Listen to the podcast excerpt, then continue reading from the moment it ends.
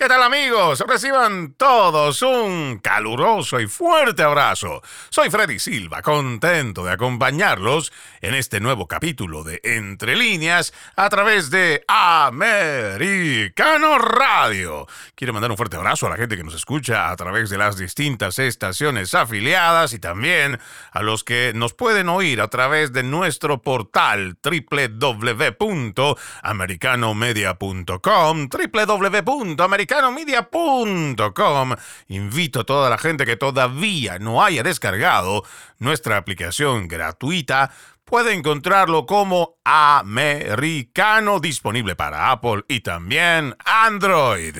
El día de hoy estaremos hablando sobre la crisis en la frontera México-Estados Unidos que no ha terminado y más al contrario, se agudiza en varios aspectos, sobre todo en la parte de seguridad, ya que estas decisiones erráticas y sistemáticas de la administración de Joe Biden estarían favoreciendo al crimen organizado, créalo o no.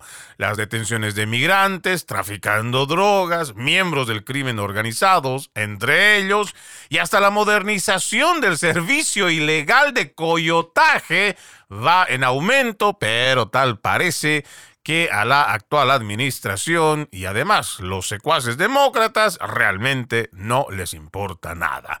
Para ir analizando este tema, hoy tengo como invitado a Robert Arce. Él es un ex detective encubierto del Departamento de Policía de Phoenix, formó parte del ejército estadounidense por más de 10 años, destacado en varios países de la región en la lucha contra el narcotráfico. Es un gusto tenerte nuevamente aquí en Entre Líneas, Robert. Bienvenido. Gracias por la invitación, un placer como siempre. Bueno, quiero comenzar hablando sobre un artículo que me parece que es muy interesante. Señor, usted que está escuchándome, tenga o separe unos cuantos minutos para poder hacer lectura de este artículo, lo va a encontrar en braver.com, escrito el 18 de junio de este 2023 por Randy Clark. Dice, los empleados de primera línea que están siendo retirados de las tareas normales de inspección, estamos hablando de los agentes de la patrulla fronteriza, están reduciendo, dice, los están sacando de su trabajo habitual, de su trabajo real, y están reduciendo la cantidad de horas de trabajo dedicadas a encontrar narcóticos ocultos, esto según una fuente de aduanas y protección fronteriza. Se dedican cientos de horas diarias a procesar a más de mil inmigrantes utilizando la aplicación CBP One para programar citas para garantizar su liberación en los Estados Unidos.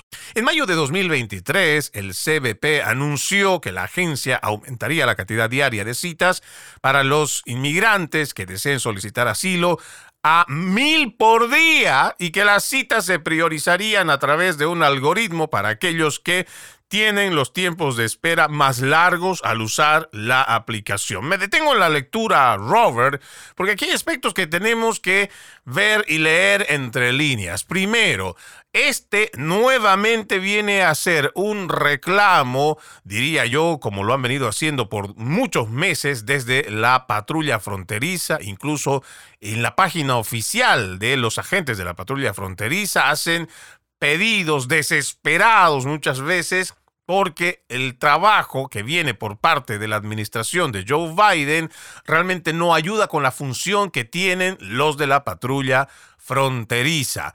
Ahora están dedicándole más tiempo a ser burócratas. Si estoy equivocado, Robert, me corriges, pero con esta aplicación y la función que le manda el gobierno federal a los agentes de la patrulla fronteriza, el trabajo que se supone debería ser identificar, rastrear, perseguir, decomisar narcóticos ocultos, ya se va esfumando. ¿Por qué? Porque están volviendo a estos agentes de la patrulla fronteriza en simples burócratas que tienen que estar procesando más de mil migrantes a través de la aplicación CBP One. Y esto, pues irremediablemente, eh, Robert, y otra vez, corrígeme si me equivoco, el que estén realizando otras tareas en vez de estar supervisando y revisando la frontera, pues está permitiendo que el crimen organizado se beneficie.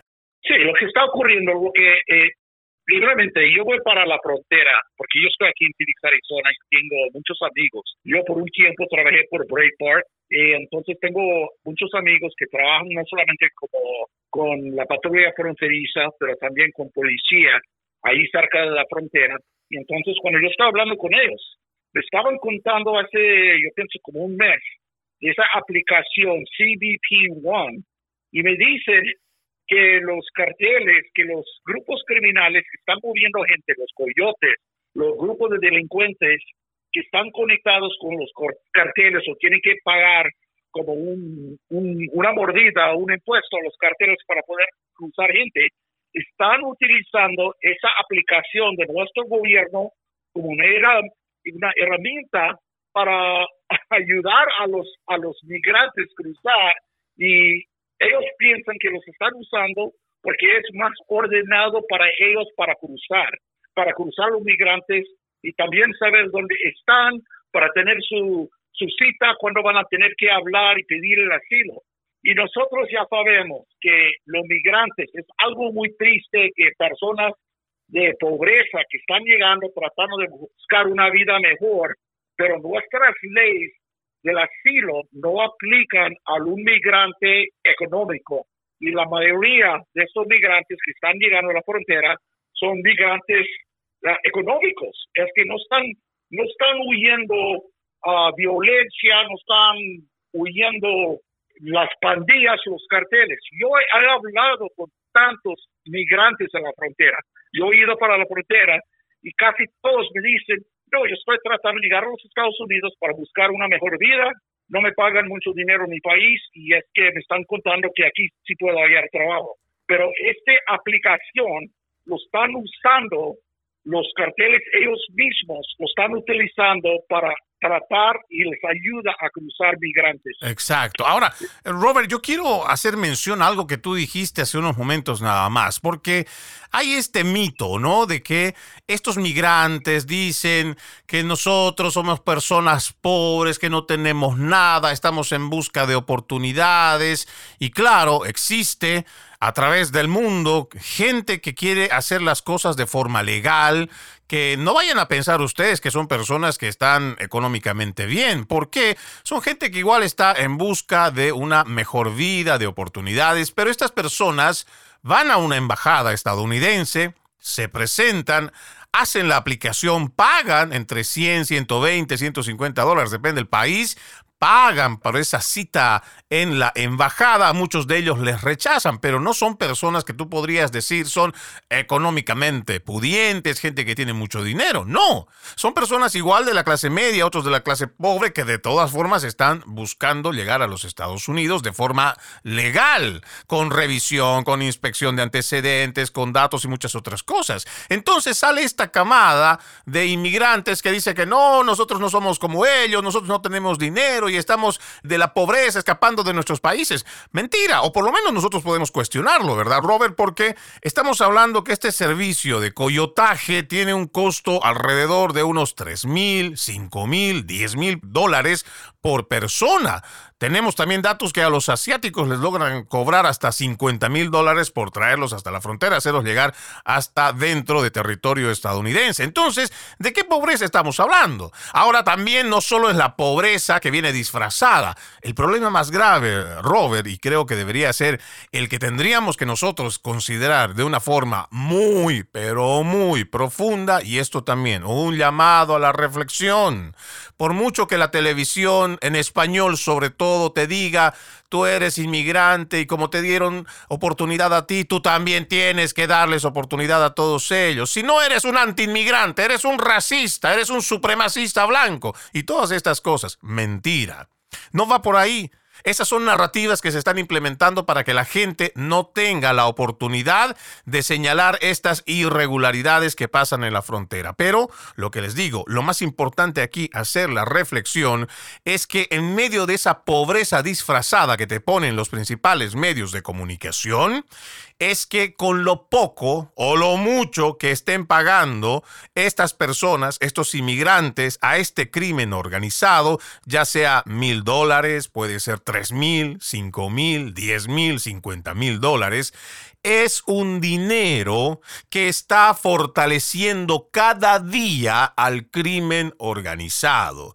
Ese crimen organizado que bien está asesinando a personas en México porque se están disputando el poder y además están comprando armas y armas para establecer su poder, hacer el tráfico de drogas, o bien esos mismos del cártel están dentro de territorio estadounidense, están operando en ciudades estadounidenses y ya nos dirá Robert cuando volvamos de la pausa si esto es cierto o no, pero están operando el cártel Jalisco Nueva Generación y otros, otros miembros de otros cárteles del crimen organizado están trayendo cantidades ingentes de fentanilo, cualquier anfetamina, ahora están con el P2P y muchas de estas drogas que están dañando, están matando a ciudadanos estadounidenses. Tenemos que por eso reflexionar este grave problema en la frontera. Vamos a la primera pausa, amigos de Entre Líneas. Ya regresamos. Does Monday at the office feel like a storm? Not with Microsoft Copilot. That feeling when Copilot gets everyone up to speed instantly? It's sunny again. When Copilot simplifies complex data so your teams can act, that sun's shining on a beach. And when Copilot uncovers hidden insights, you're on that beach with your people and you find buried treasure. That's Microsoft Copilot. Learn more at Microsoft.com/slash AI for all. Seguimos, seguimos con más de Entre líneas a través de Americano Radio. Recuerde que este 2023 juntos decimos no más fake news. No más noticias falsas. Para ello, usted tiene nuestro portal www.americanomedia.com donde estará informado minuto a minuto. Hoy me acompaña Robert Arce, un ex detective encubierto del Departamento de Policía de Phoenix, hablando sobre esta crisis en la frontera que no termina. Decíamos antes de irnos, Robert, que están contribuyendo con ingentes cantidades de dinero al crimen organizado, estas personas que aparentemente vienen huyendo de la pobreza, pero que a la misma vez, siendo de esta clase pobre, están pagando o se están tal vez endeudando y después se están sometiendo a ser extorsionados constantemente por este crimen organizado, quien todos los días se beneficia y está capitalizando dinero, lo que se va a traducir en poder, ya sea de este lado de la frontera, Robert, o también allá en México. En, los dos lados. Y yo siempre digo, yo estaba hablando con unos amigos ahí en la frontera que trabajan ahí en la frontera y, y me dice que los carteles, el crimen organizado en México casi se mueren de carcajadas por la buena suerte que les llegó que nuestro gobierno les regaló una aplicación, una aplicación de teléfono para ayudarles a cruzar gente que están trabajando obviamente en connivencia con los activistas de la izquierda que están en todas partes de, del sur y, Centroamérica que están ayudando con, con los migrantes que están llegando y entonces ya cuando llegan a la frontera, ahí los grupos de criminales, los, los coyotes, lo están cruzando. Y es que están ganando un dineral y nosotros sabemos, con el dinero que ganan el crimen organizado, están utilizando ese dinero para comprar más poder, para comprar políticos y los políticos que no quieren, que no hacen los que el crimen organizado les ordena, entonces los matan. Y entonces es que mucha gente, personas no ven que ayudando al crimen organizado, no solamente aquí en los Estados Unidos, pero también en México, en todas partes de Latinoamérica, está, es la causa de todo el caos y la miseria y la violencia que está ocurriendo al sur de nuestra, nuestra frontera. Wow, sí, eso es algo que muchas personas están hoy por hoy dejando de lado y con las distracciones políticas que tenemos, es como que si la crisis en la frontera se hubiera terminado. Mentira, Robert. Lo que pasa es que los principales medios de comunicación, una vez que termina el título 42, han dejado de cubrir esta crisis.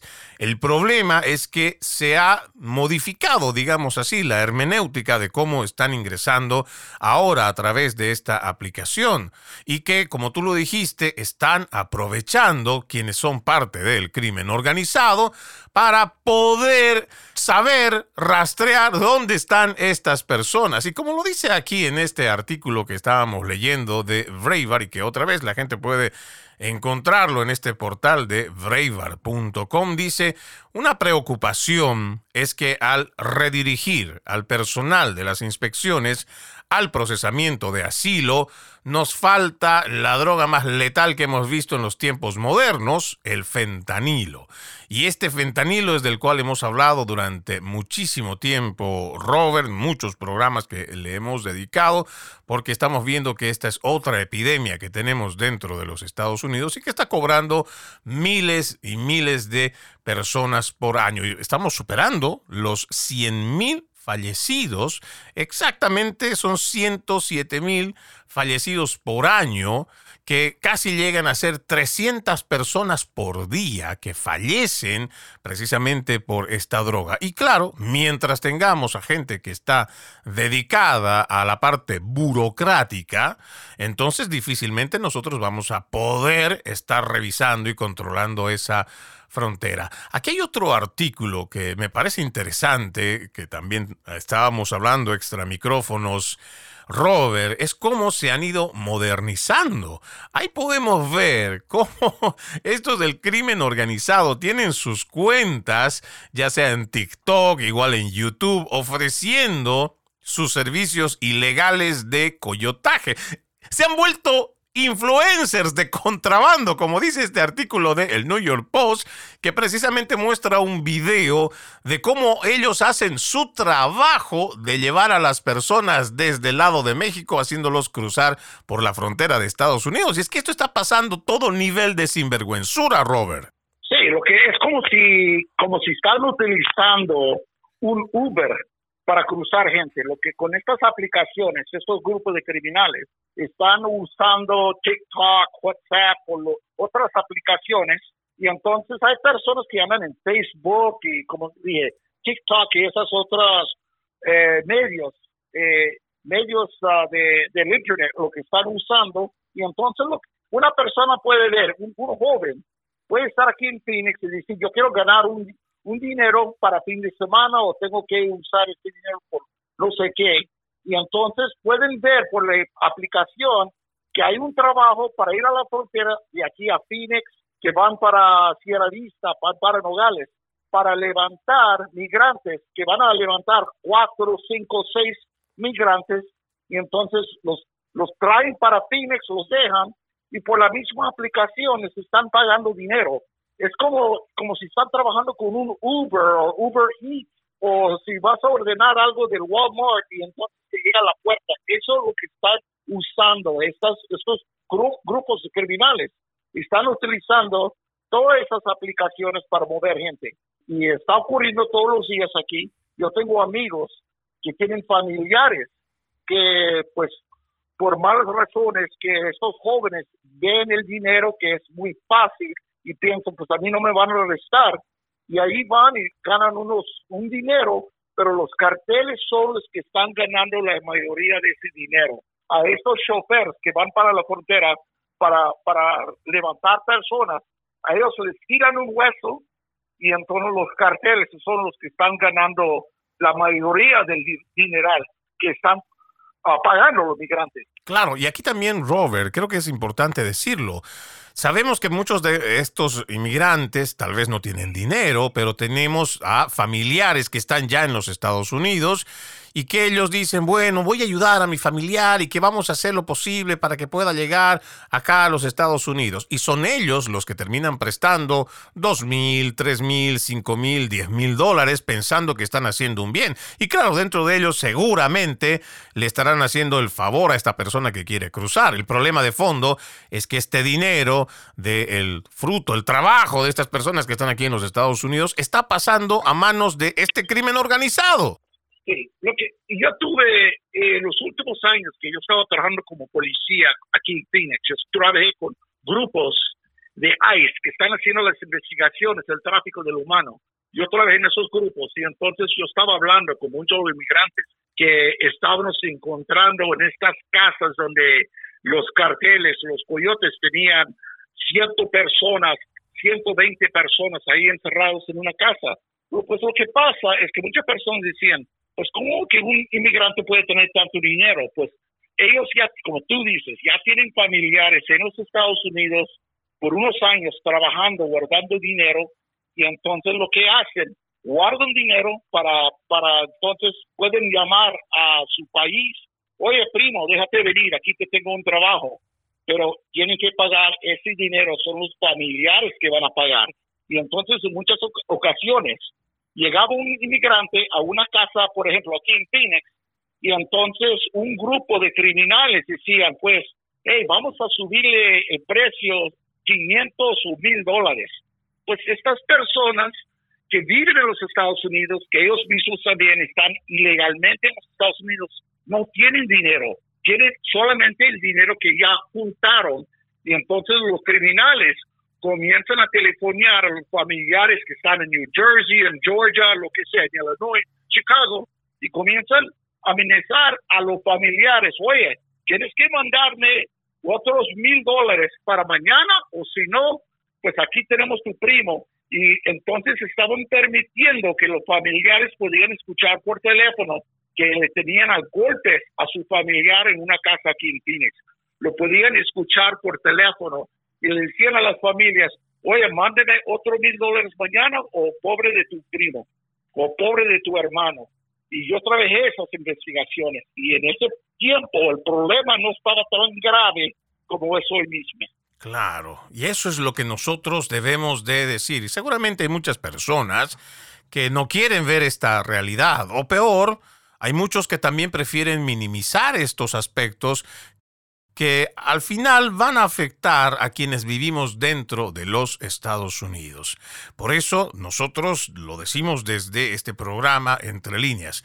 No somos antiinmigrantes, no estamos en contra de aquellos inmigrantes que vienen de forma legal, responsable, con el propósito de establecer una vida respetando la ley, respetando a la nación, respetando a quienes viven en esta comunidad. El problema es que si no decimos las cosas como son, si nosotros no afrontamos estos problemas que se están viendo en la frontera, tarde que temprano nosotros estaremos viendo el incremento. Y este informe, cuando volvamos de la pausa, nos va a demostrar esto de lo que estamos hablando. Ya regresamos con más. Shipping can make or break a sale, so optimize how you ship your orders with ShipStation. They make it easy to automate and manage orders no matter how big your business grows. And they might even be able to help reduce shipping and warehouse costs. So optimize and keep up your momentum for growth with ShipStation. Sign up for your free 60-day trial now at shipstation.com and use the code POD. That's shipstation.com with the code POD. Seguimos, seguimos con más de Entre líneas a través de Americano Radio. Hoy tengo como invitado a Robert Arce, un ex detective encubierto de la policía de Phoenix, y estamos hablando sobre la crisis en la frontera, cómo esto está derivando, esta mala decisión, estas decisiones erráticas que tiene el gobierno de Joe Biden, cómo está afectando la seguridad para los Estados Unidos, todo este problema de la frontera, cómo realmente está impactando a nuestra nación.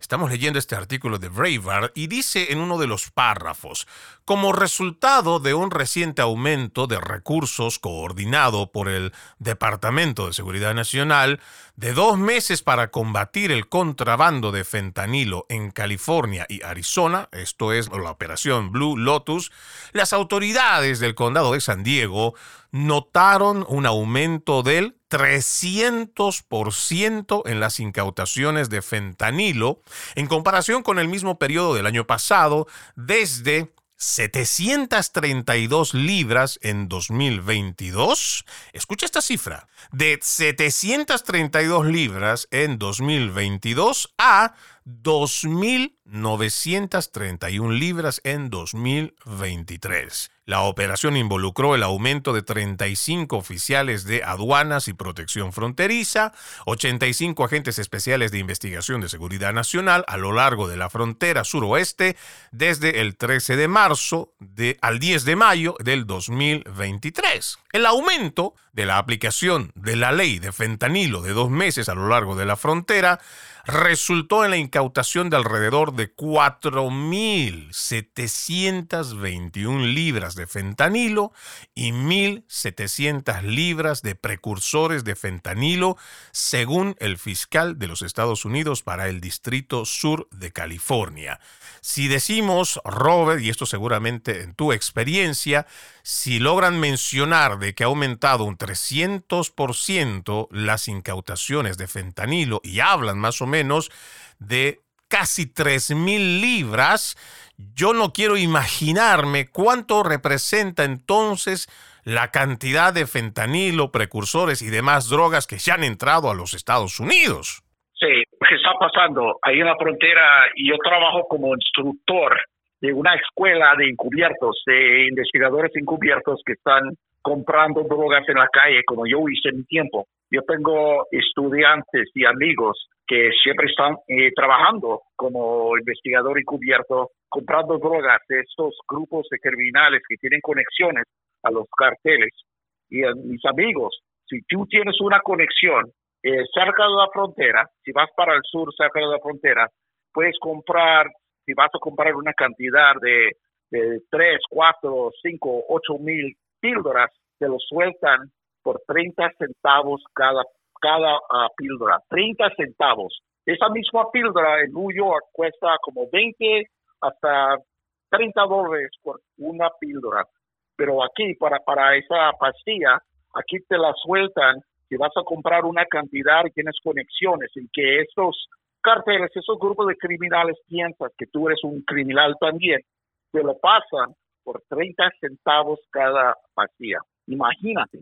Y entonces en un tiempo, aquí en Phoenix, cuando la policía hacía una incautación de 50 mil píldoras en una, eh, en una operación, salía en una noticia. Ya el otro día aquí, eh, la patrulla del Estado, el Highway Patrol, hizo una incautación al norte de Phoenix por 1.2 millones uh, millón de, de píldora de, de, fentanilo y casi, casi no sale noticia ya. Lo mencionan, pero no es una, no es una noticia como en los tiempos pasados. Cuando, cuando hicieron una incautación de 20 mil, y entonces es todos los días aquí en Phoenix, a la policía, los, los grupos de antinarcótico o la policía están haciendo incautaciones de 50 libras de pastillas en solamente una operación.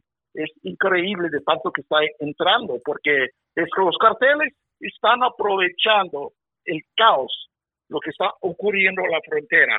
Y ahorita saben que sí pueden cruzar, como en, ahí en ese artículo de Breitbart, que dice que están moviendo personal de la patrulla fronteriza de las aduanas y protección fronteriza los están moviendo y no están pasando las horas que en tiempos pasados estaban haciendo en las entradas legales, revisando a los autos y las camionetas, que esos son los, los carros, los, los coches que están entrando a Estados Unidos, que tienen el fentanilo ocultados ahí, que la esconden y está entrando a los Estados Unidos. Pero ahorita están moviendo personal para otros puntos para, para recibir todos los migrantes que están pidiendo el asilo y no están pasando las horas de sus tareas ahí en la frontera Y esto es de no creer, ¿no? Como un gobierno o sus asesores y quienes se supone forman parte del gobierno no son capaces de reconocer que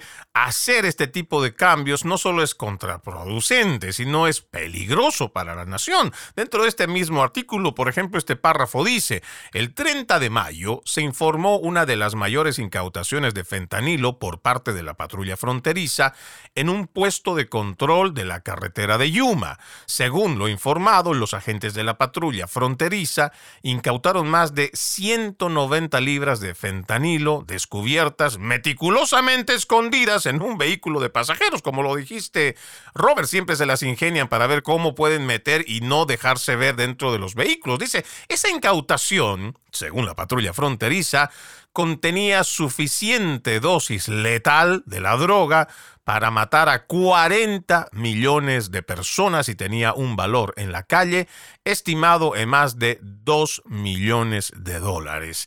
Yo me imagino, Robert, que quienes son sus asesores, quienes se supone están al frente de ciertas agencias federales que reciben las instrucciones desde el mismo presidente Joe Biden y el resto de su gobierno, pues tendrían que tener siquiera algún tipo de información de que esto está ocurriendo en la frontera. El problema es que hay negligencia, o peor aún, no quisiéramos creer que existe una acción premeditada que estarían realizando para provocar esto que está pasando. No quisiéramos pensar eso, Robert, pero tal parece que va por ahí el camino.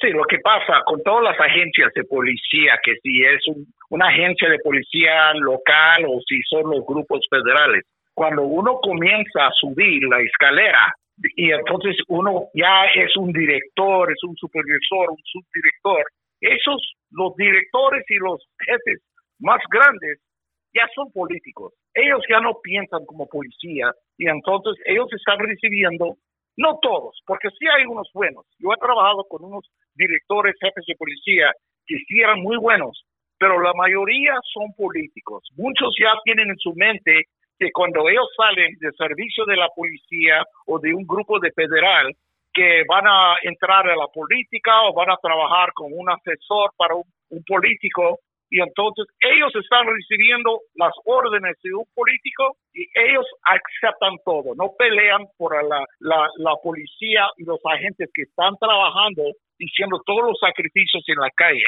Y entonces, eso es algo, para mí es algo muy triste, porque nosotros que estábamos trabajando en la calle, a veces hablábamos con los directores y los jefes de policía y sentíamos como solamente estábamos hablando con un político. Nos decían una cosa y decían otra cosa, porque ellos solamente están pensando que cuando yo termino mi carrera, yo voy a ayudar, yo voy a trabajar como un asesor para un político y ganar mi dineral.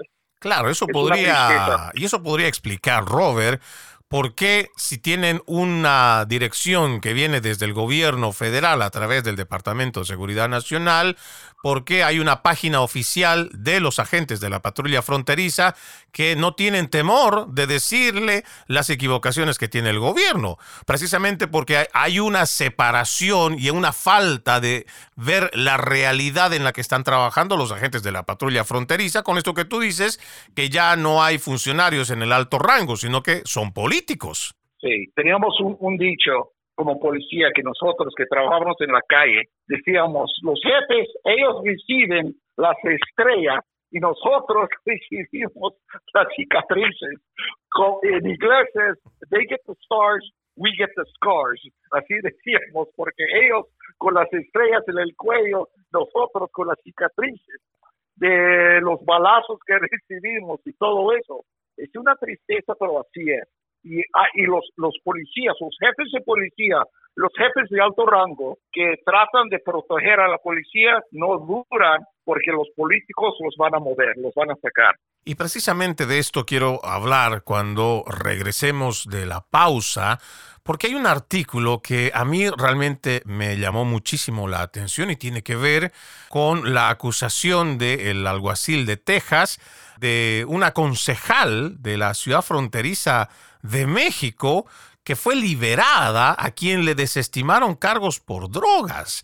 O sea que estamos viendo que a pesar de toda la dificultad que tienen los agentes de la patrulla fronteriza para poder realizar su trabajo, al cual se supone tienen que cumplir, inspección, verificación y también detener ese flujo tanto de tráfico de órganos, tráfico de armas, tráfico de drogas y muchos otros, pero que los están volviendo burócratas, ¿no? Y a pesar de todo esto, todavía con todo el esfuerzo que hacen para capturar a delincuentes, también hay un mal accionar por parte de la justicia.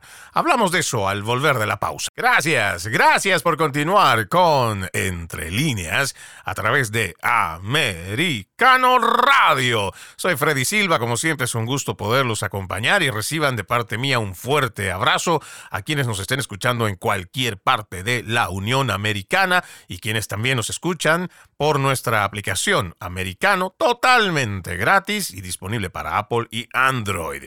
El día de hoy me acompaña Robert Arce, un ex detective encubierto del Departamento de Policía de Phoenix. Estamos hablando sobre los graves problemas que continúan en la crisis de la frontera que está favoreciendo estas malas decisiones de la administración de Joe Biden, estarían beneficiando al crimen organizado. Antes de irnos a la pausa, decíamos que no solo es las malas decisiones de la administración que hoy es el poder ejecutivo, también estamos viendo que los de la patrulla fronteriza se estarían enfrentando también al mal accionar del sistema de justicia. Vamos a leer este artículo de Breitbart. Dice, alguacil de Texas acusa a concejal de Ciudad Fronteriza de México luego de que juez federal desestimara cargos por drogas. Esto es un artículo del 17 de junio y dice, un alguacil de Texas arrestó y acusó a una concejal de la ciudad de Reynosa, Tamaulipas, por cargos estatales de posesión de drogas después de que un juez federal de los Estados Unidos desestimara el cargo federal y ordenara su liberación. Las autoridades federales arrestaron a la política de la ciudad fronteriza mexicana luego de encontrar más de 42 kilogramos de cocaína dentro de su vehículo. Los agentes de la oficina del alguacil del condado de Brooks detuvieron a Denise Martínez ahumada después de que fuera liberada de la custodia federal. Los documentos de la corte revelaron que un juez en el condado de Brooks ordenó que la detuvieran sin derecho a fianza por el cargo de posesión de una sustancia controlada. Después de la audiencia, las autoridades registraron a Ahumada en la cárcel del condado Hidalgo. Los cargos estatales contra Ahumada se presentan solo un día después de que el juez federal Juan Alanis en McAllen, Texas, desestimara los cargos federales en su contra. Los documentos judiciales revelaron que el juez dictaminó que no había causa probable en este caso. Yo no sé cómo recibes tú, Robert, esta noticia, pero si ya hacen su trabajo, los agentes detienen a esta política mexicana con 42 kilogramos de cocaína en su carro, después de hacer todo un trabajo de investigación, llevarla ante la justicia y después que un juez diga que no existe causa probable en este caso, realmente estamos mal por muchos lados, Robert. Sí, tuvieron suerte que el, juez uh, estatal dijo que pues aquí le vamos a poner los cargos. Es que yo leí eso y, que estaba diciendo que no sabía que las drogas estaban ahí escondidas en el coche o también estaban bajo de amenazas que los carteles le dijeron que tú tienes que cruzar este coche. Pero yo trabajé ahí en Reynosa. En Reynosa es un es un es una ciudad fronterizo con mucho pues mucha corrupción, muchos problemas. Cuando yo estaba trabajando allí, no existía policía. Corrieron toda la policía eh, allí en la, en, la ciudad y solamente podías encontrar militares, el ejército y los carteles que tenían sus, sus checkpoints por todas partes de la ciudad. Es un, es, Reynosa es una ciudad con mucho peligro, pero también mucha corrupción.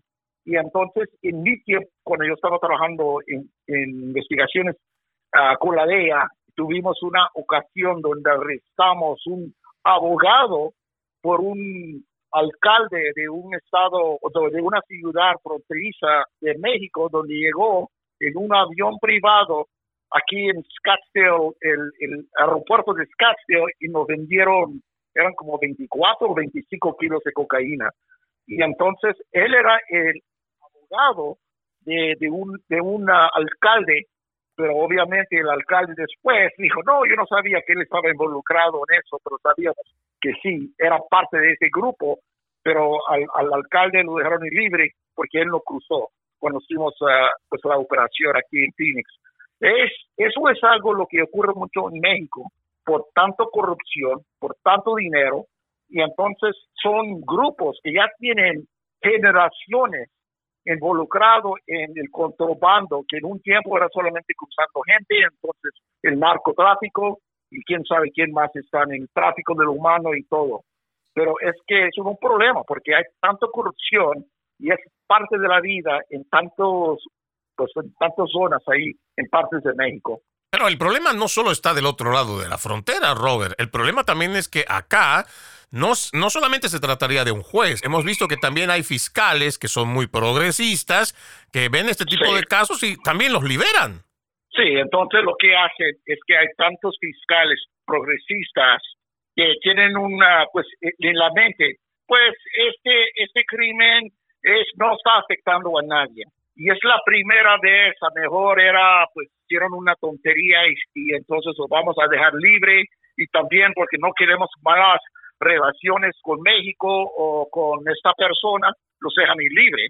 Y entonces tú estamos, estamos viendo lo que está ocurriendo en San Francisco, que ya en San Francisco están tratando de cambiar las leyes que dicen no podemos, esto no es algo que podemos seguir dejando ir todos los criminales libres por tanto problema los todos los empresarios están saliendo, hay tantos empresarios que están saliendo de San Francisco por tanto peligro y crimen que hay en la ciudad. Tarde o temprano, ojalá que eso va a cambiar porque eso pues no podemos seguir así, porque entonces solamente las personas que están tratando de trabajar y vivir en estas ciudades son los que están sufriendo, no los criminales. Y esto irremediablemente tiene que poner en preocupación a la población, y no solamente San Francisco. Estamos viendo que en el estado de Illinois existe muchísima delincuencia, pero otra vez tenemos el mal accionar de fiscales, igual que políticos de izquierda, muchos de estos progresistas que enarbolan esto de la justicia racial, la justicia social y por cualquier ideólogo que nos venga a decir que se trata de un sistema racista, sistémico, supremacista, blanco, hay que pasar de lado, hay que perdonarles porque es la primera vez, tal vez no quisieron hacerlo, se vieron obligados a hacerlo. El problema es que cuando no hay consecuencias de estos actos, Robert, vemos que se incrementa o que vuelven a cometer. Muchos de estos delincuentes han cruzado con narcotráficos, han sido detenidos, han sido procesados, han sido llevados ante la justicia, muchos han sido sentenciados, han sido deportados, pero otra vez los hemos visto delinquiendo en las calles, Robert.